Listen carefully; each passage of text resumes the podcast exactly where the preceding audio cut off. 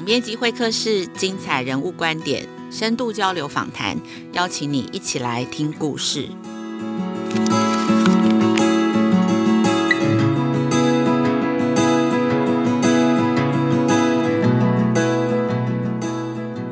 大家最近好吗？我是雅慧。今天的节目现场呢，来了一位大小朋友都很熟悉的老朋友，他是如果儿童剧团的团长，也是水果奶奶赵自强。水果奶奶已经出道二十三年了，陪伴的小朋友也都成为大人。赵志强创办如果儿童剧团也迈入第二十二年。他其实是一位专业的演员哦，演艺人生当中可能最被记得的角色就是水果奶奶。他在三十三岁的时候，为什么会跨性别选择演出一个花白头发、很慈祥的说故事奶奶呢？然后在演艺事业当红的那个时候，其实他可以非常轻松的赚钱。那他为什么要投入一个很辛苦的儿童剧团的创办？今天现场我们就邀请到赵自强来聊一聊他的故事。我们先请水果奶奶赵自强跟大家打个招呼。哎，雅慧好，各位听众朋友，大家好，我是赵子强，强哥，强哥好 好，那今天的那个第一个问题哦，就是想要问，就是当年为什么会投入扮演水果奶奶哦？又为什么会想要创办儿童剧团？其实它跟你的生命经验也有很深刻的关系哈、哦。是，讲起来这个故事就长了啊，因为我在大学的时候啊，我是文化大学，然后呢。呃，进学校的时候呢，家里已经是供我能够读大学已经很辛苦了，所以我没有没有办法参加任何的社团。那时候社团都还要缴费用，我就觉得为什么要交我的费用啊？我才不要。然后呢，我就哎有一次在报纸上看了说，这个文建会就文化部的前身文建会啊，邀请了。呃，兰陵剧坊啊，办舞台表演人才研习营第二期，哎，有舞台人才，对啊，那我应该是个人才，没有了。那我想说，这种活动就不用交钱啊，搞不好还有钱可以给我们便当，可以给我吃啊，所以我就去参加那个活动，结果就真的被入选了，成为台湾早期这个实验剧团兰陵剧坊的一个学生啊。在那个过程中间，我才发觉，哎，好好玩哦，我好喜欢哦，更确立我喜欢的东西是什么。然后我就降转，我就变成了文化新闻系的学生。有一次，那个兰陵剧坊的经理说：“哎呀，人家找金世杰去演小丑，啊，那金世杰他说没有时间啊，也没也不愿意。你这个学生你就去嘛。那我就有个机会，就扮演那个小丑，可以到医院里面为小朋友表演。然后那为小朋友表演的时候，才发觉哇，这个小朋友表演对于我们年轻人来说是一个很得到掌声的机会。”啊，对于一个演员或者专业演员来说，甚至可以赚钱吃饭。可是对于在医院里面的小朋友，就是他们的欢乐的来源。啊，他们可能面对打针啊、吃药啊，嗯，可以有一种想象的空间，突破这个现实生活中间的不愉快。哇，那短短的半个小时的表演，他们笑得那么开怀。哎，我就觉得哇，我好像在他们的眼中是个大明星。这种感觉很高兴，觉得自己很有用，那这一直埋藏在心中。那后来有机会，我就在电视上有一些机会了，大家认识了我，然后呢，我就说，哎，那我就写了很多计划书，就希望说我也来做儿童节目。那后来有机会，公共电视就哎觉得我这个点子不错。啊，然后就在公共电视就做做这个演出。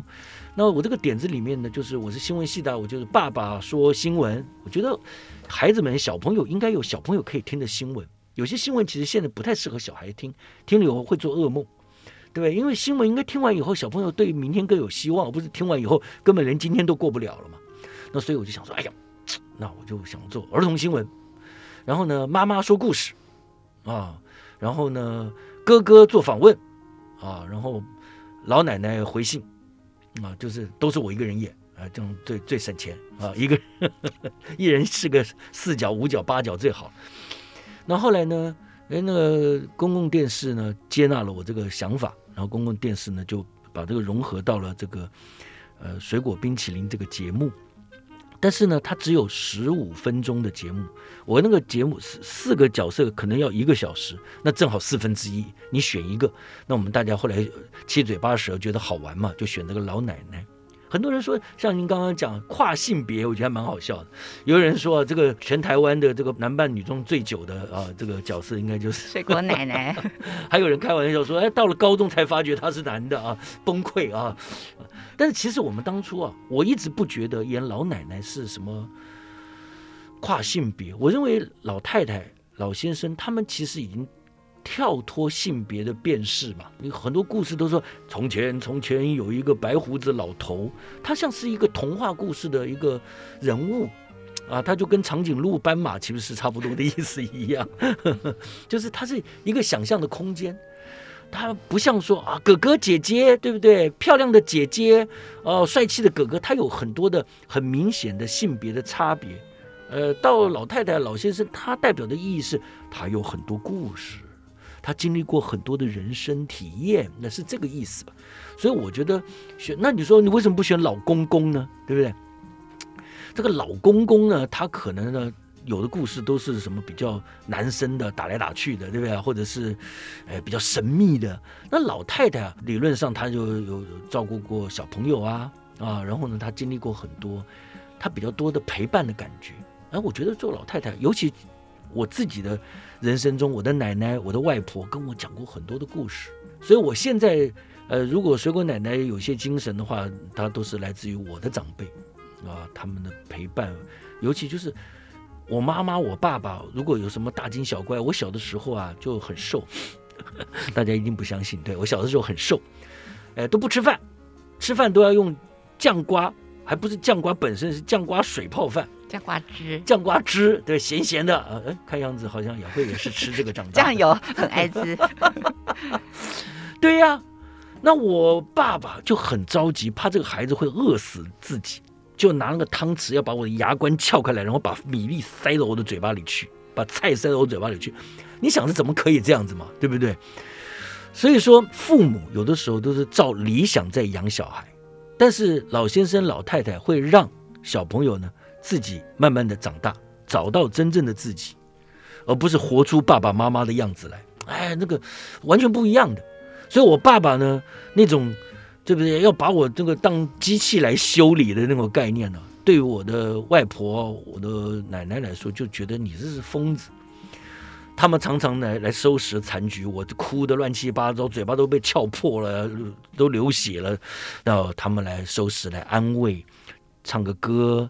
说个故事，让我能够得到安慰，所以我觉得水果奶奶代表的这个意义，就是从我的长辈那边得到的很温柔的、很体贴的陪伴，而不是说你一定要做什么，不做什么你就要挨打了。嗯，水果奶奶过去二十三年从来没有这样子去面对过电视机前面的大朋友、小朋友，她就是觉得我们没什么大不了，小朋友能有什么大不了？只要平安健康最重要。强哥真的很会说故事啊！其实刚刚你在讲的时候，我真的觉得，其实每一个人生命当中都需要有一个自己的奶奶或是外婆。其实像刚刚你在讲的时候，我也会想到，真的我生命中我的外公跟外婆那些很温柔的陪伴，对我们的那种重要性。他们没有讲什么大道理，可是其实就是。当我们在哭的时候，他们都在旁边这样子的。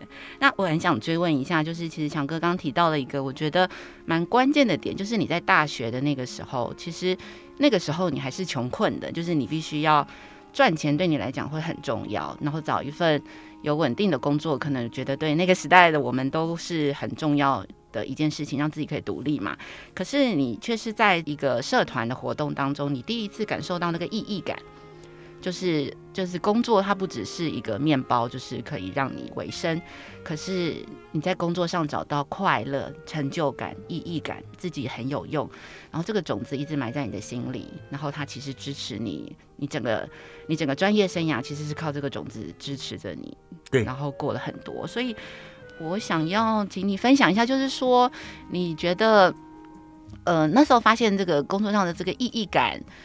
他为什么这么强大？为什么？可是其实他是一个很不安定的工作，在那个时候，其实你说，表演工作，对啊，嗯、是不是？若是你选择，嗯、对，若是你去选择，哎，机械系就是进工厂。现在随着经济发展，你恐怕也可以很安稳的退休了。或是你选择演艺事业，那个时候整个媒体的开放，我想你你你要累积资产是很容易的。就是为什么那个 drive，就是那个梦想的。这个种子或者意义感对你来讲会这么重要，可以支持你一直走到现在？哇，你这个问题问了我好久没有想到的事情，因为我们就都在讲说，哎，我们现在已经演了二十三年的水果呃冰淇淋，水果奶奶陪伴很多小朋友成长，呃，水果奶奶最近要有什么动画电影，那这些事情大家都在讲这个现在的成果。你刚刚问到一个关键说。其实这个现在的成果，早期看起来是一个危险，是一个傻子做的事情啊，疯子，哎，疯子，哎，对，对我妈来说是傻子啊，对我的同事来说都是疯子，对我的学长来说都是疯子啊。但是这样想起来，其实我本来也就是跟大家一样，就是不会做这种冒险，而且看起来是必败无疑的事情。所以我那时候大学毕业了，我是跟朋友开了一家公司。去接当时很有名的什么 IBM 啊、HP 啊、安泰啊、国泰啊这些公司的福利委员会的活动，办活动，我就在后面编剧，哎呃。多尔衮，哒啦哒哒哒哒啦哒哒啦哒哒噔，哎，你要买什么房子吗？尾牙，对对，尾牙活动，我最会编剧了，最会扯这些乱七八糟的，啊，然后那时候呢，有一场的这个工地秀呢，来了一个很年轻的主持人，啊，结果呢，后面的歌手居然迟到了，搞得我们大家都紧张死了，怎么办呢？呃，那个主持人呢就好厉害，讲了四十分钟在笑话，在等那个后面来的人，我们佩服死了，我们就说这个主持人叫什么名字？这个年轻人啊叫吴宗宪，你看多厉害啊！所以说，也就是说，本来我根本觉得我们就做这种哎公关公司，哎创意公司办活动 event，哎这种又可以赚钱，对不对？这样可以养活自己，又是我会做的事，哪里晓得后来那个公司就倒了，你知道吗？不懂。很多年轻人就是说，那时候我就想说，我本来可以这样，结果不但公司倒了，朋友大家也尴尬了，我们合伙的生意就干得很尴尬，就怎么办呢？这钱了又赔了，那到底谁要赔钱呢？都是你了，我都有写编剧，你都没有写，什么啊？大家就有一种心里就会有一种好像朋友也生疏了。那个时候我记得我很伤心啊，我就。一个人在屋子里又不敢打电话跟爸爸妈妈讲啊，说，哎，你看我把我把我自己的所有的积蓄都赔光光了什么的，又，那我那时候跟朋友讲说，我一定不要影响我的父母，我不会跟我父母要钱，那不能跟父母要钱，所以说我都是自己在想办法。这下糟糕了，又还欠银行的钱怎么办？贷款的钱完蛋了，我就整个人崩溃了。然后呢，我就坐在公车上往文化大学的方向走啊，然后呢，那个夕阳呢就刚好从。这个西边照过来落日，我就看到我自己的那个影子在那个公车，透过公车的窗子，在那个新生南北路的那个高架桥上啊，那个影子一跳一跳一跳的，我就哭了。我就在那车上没什么人，下午三四点钟，往山上人少，往山下的人多嘛，所以我这些人大概车上就两三个人吧，我就哭了。我哭了，就是我已经好久连自己的影子都没有看到，就是我都在想追求我的梦想。我去追求哇！我要赚钱，我要成为有钱的人，我再去演舞台剧，我再去拥抱我的兴趣。等到我的一切稳定了，我再去做自己喜欢做的事。等到我成功了，我再去拥抱啊我的心里的小小的愿望，把成功和愿望分开来。嗯，那我的影子现在我都好久没有回头看看我的影子，就像彼得潘失去了他的影子一样。呃，下了车以后，眼泪擦干，就打电话给我的朋友邓安宁。我说：“哎，邓子，嗯，我我还是想回来演舞台剧。我想人生不能等一下，去做自己喜欢做的事情。”那时候几岁啊？那个时候二十二十二三岁吧，二十二三岁。大学刚毕业，刚当完兵。哎，刚当完兵，然后，呃，跟朋友弄个公司，倒得乱七八糟，亏钱赔钱。可是为什么在最亏钱的时候你？没有想说赶快 去赚钱，反正打给邓安宁说不能等一下，我就觉得不要再等一下。我本来就是想要赚钱呐、啊，我就想要成功啊，才跟朋友搞公司、啊。结果结果这条路还失去了自己，还失去了自己。然后我想说，那与其反正都会完蛋了，还不如完蛋在自己喜欢喜欢的地方。对不对？自己喜欢的地方多好，何必要要去完蛋在一个陌生的国度？那我就好好的去追求我自己的梦想。就跟邓子讲说，我说我我想要演舞台剧，他说正好有一个戏啊，有个戏我找我，我现在在做别的事情，你去接好了，还要唱唱跳跳的。那个戏叫什么呢？那是呃罗本安老师刚刚从国外回来做的《领带与高跟鞋》哎，里面我就碰到了我的一个好朋友叫郎祖云。每一个人讲出来都是业界的 A 咖。对，那时候都是学生啊，都是刚刚开始的菜鸟啊。然后呢，就找郎祖筠来跟郎祖筠一起合作。然后我们两个就觉得很好的朋友。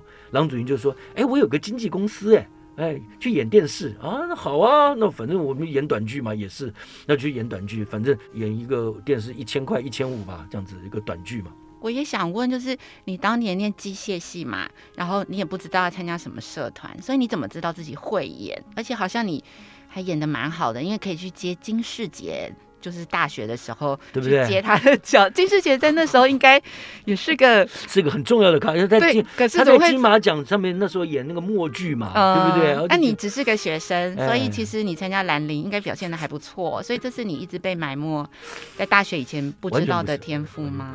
我我我并不是我们那一届里面什么最好了不起的。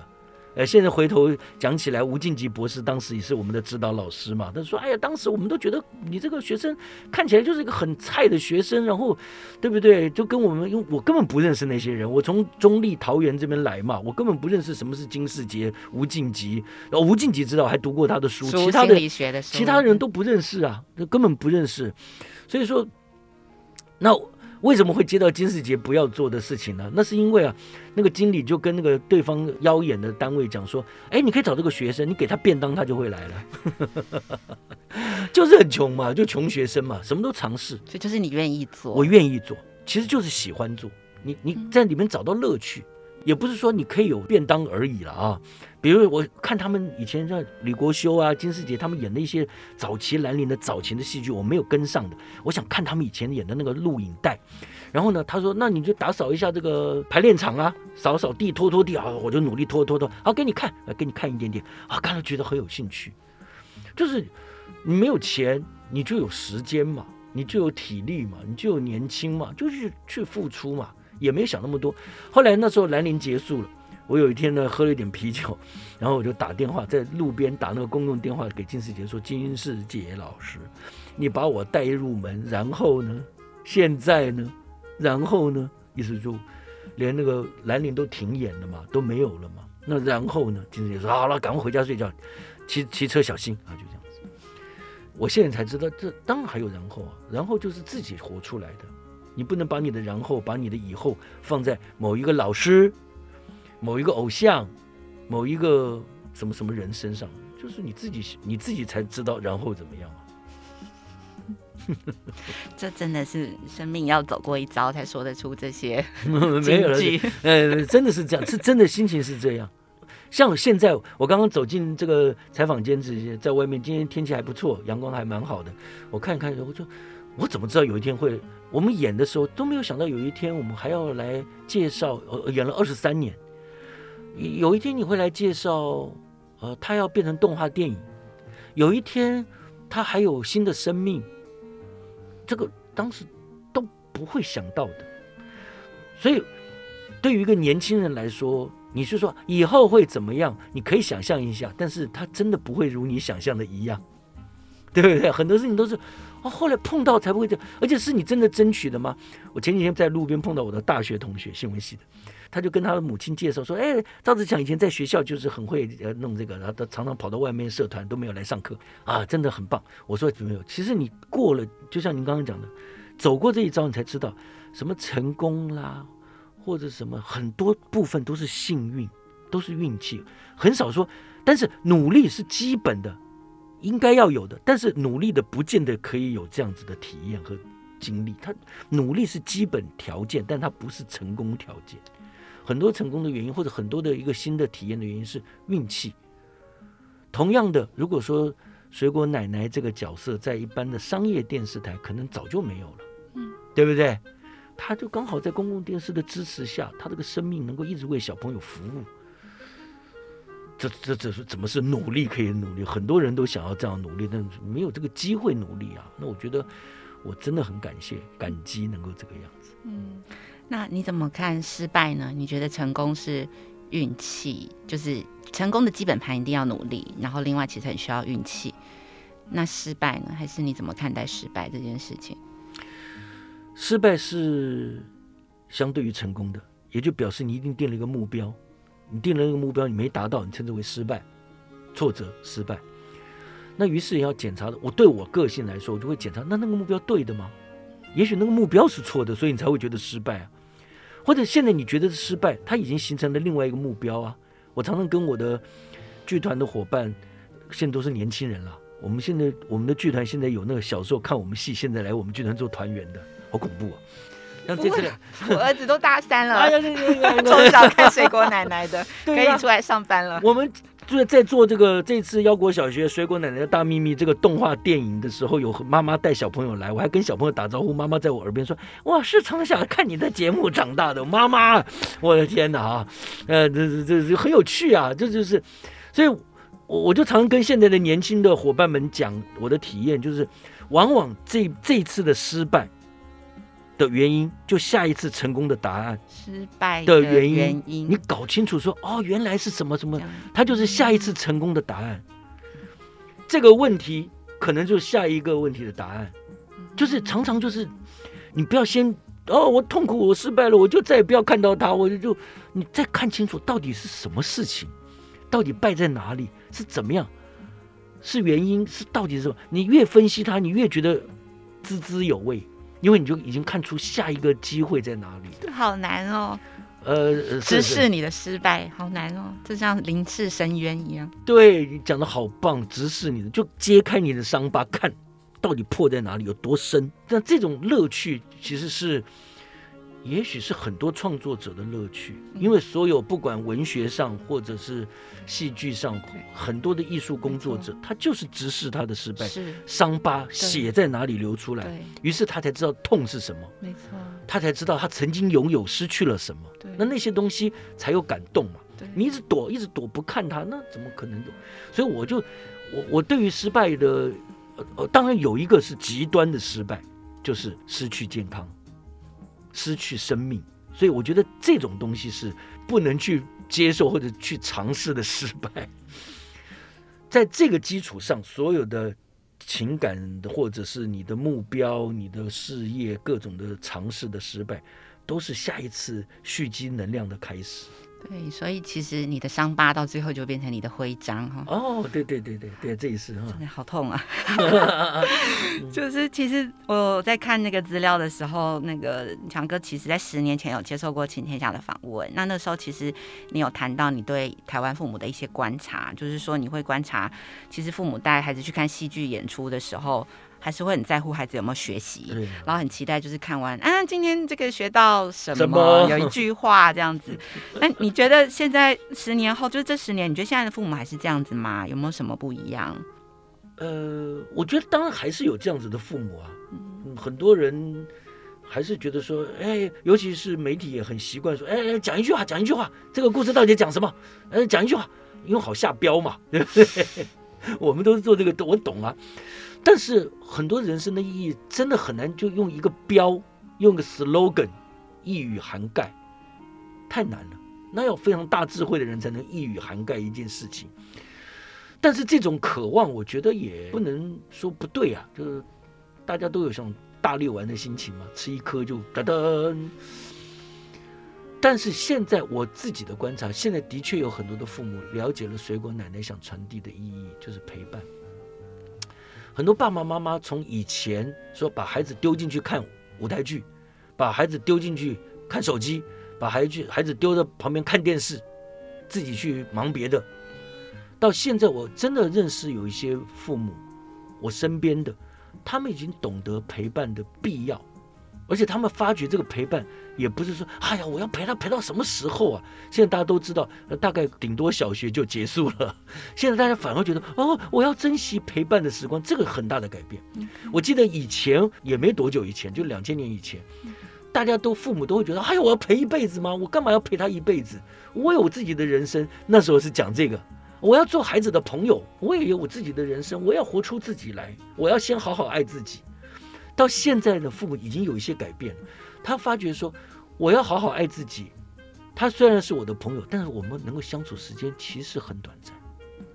如果童年的时候没有好好相处啊，青春期的时候走得更快，跑得更远，呃，永远拉不回来。所以很多父母已经开始有这个体认了。所以他去不管是陪他看水果冰淇淋，陪他看这次腰果小学这个动画电影，或者陪他读一本绘本故事书，都不再是说，哎呀，花我的时间陪公子公主读书，不是了。他们发觉说自己也享受，对不对？这是我的生命的很重要的时刻，开始有这种观念了。很多父母现在年轻的父母开始懂了，我投资，诶，是不是最近台湾这个投这么多年投资的观念越来越好？我要投资在这件事情上，那是我的财富，而不再只是说，哎，陪小孩了了，我了了起啊不？他现在知道说，哎呀，我要陪孩子，那这种观念的爸爸妈妈越来越多。嗯我也想请问那个强哥，就是你演这个角色演演了二十三年哦，就有点像我们做一个工作做二十三年，可是我们在工作上还会有升迁啊，然后专案的转换啊，那可是你怎么样在这个角色上得到自我的成长，然后就是一直会有新鲜感在诠释这个事情。太好了，首先要感谢雅慧承认、鼓励我说，相信我是一个想要不断自我成长的人。因为有些人根本就是，哎，正好我就这样子啊，对不对？老死在此。当然是，我觉得任何一个对创作有兴趣的人都希望每一天都有新感觉，你才能够讲出新故事。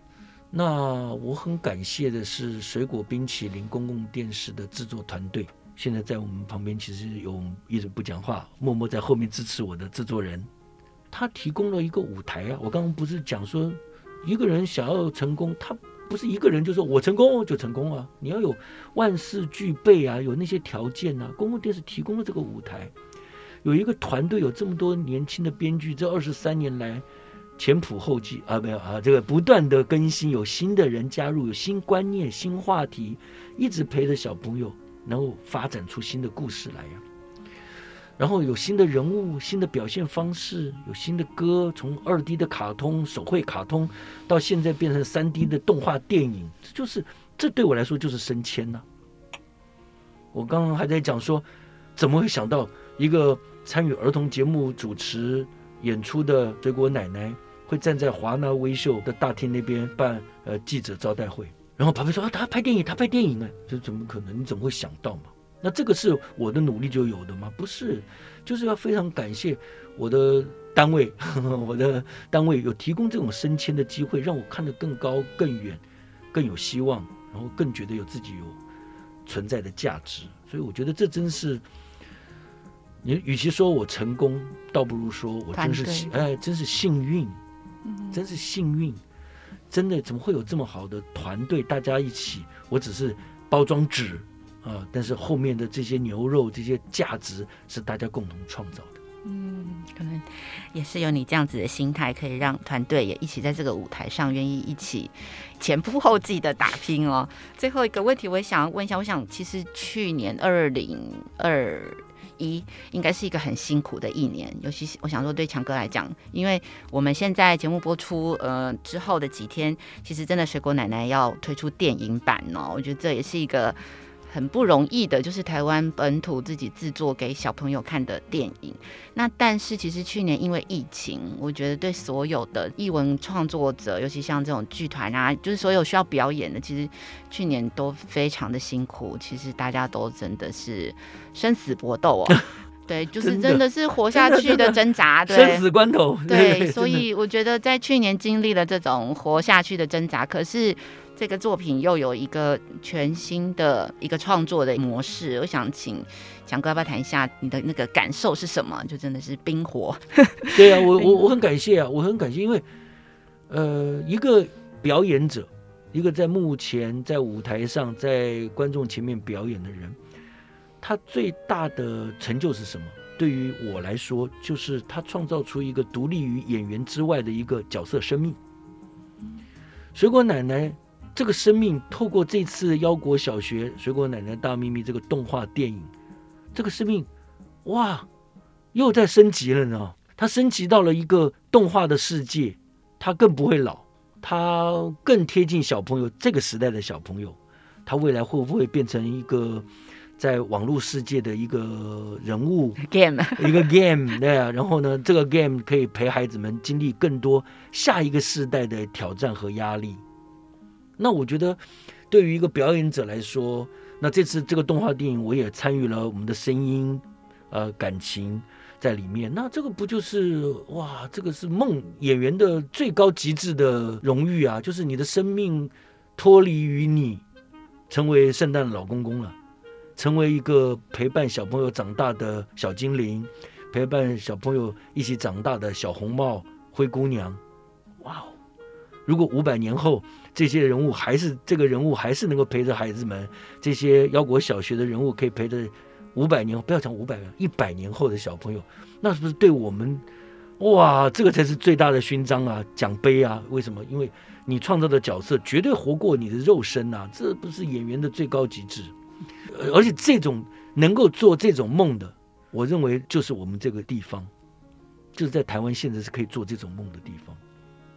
很有些地方你根本不可能做这种，连想都就是说你怎么能想这种事，根本想都想不到，在台湾居然可以有这种台湾梦，我觉得是不知道是怎么这么幸运，呵 呵真是太幸运了。嗯，我们当然看到这个，呃，我们现在周遭有一些不好的事情，但是也许水果奶奶、腰果小学这个动画，以及我们现在做的这个行动，似乎可以给很多人带来某种希望，做梦的一个希望，就是。是啊，我现在就在做这个梦，而且已经眼见就是在发展当中。所以说，如果还在现在听到我们聊天的大朋友、小朋友，还是别放弃做梦的权利，因为是有机会的。在我们这个地方是，在台湾这个地方是有机会去实现一些别人口中不可能的梦。嗯，非常谢谢强哥，就是记得等一下大家就去看一下自己的影子。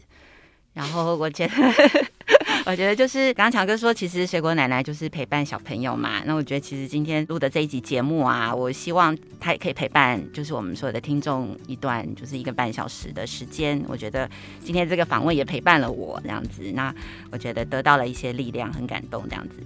那今天非常谢谢强哥，谢谢你，谢谢。好，非常感谢大家今天收听总编辑会客室，我是雅慧。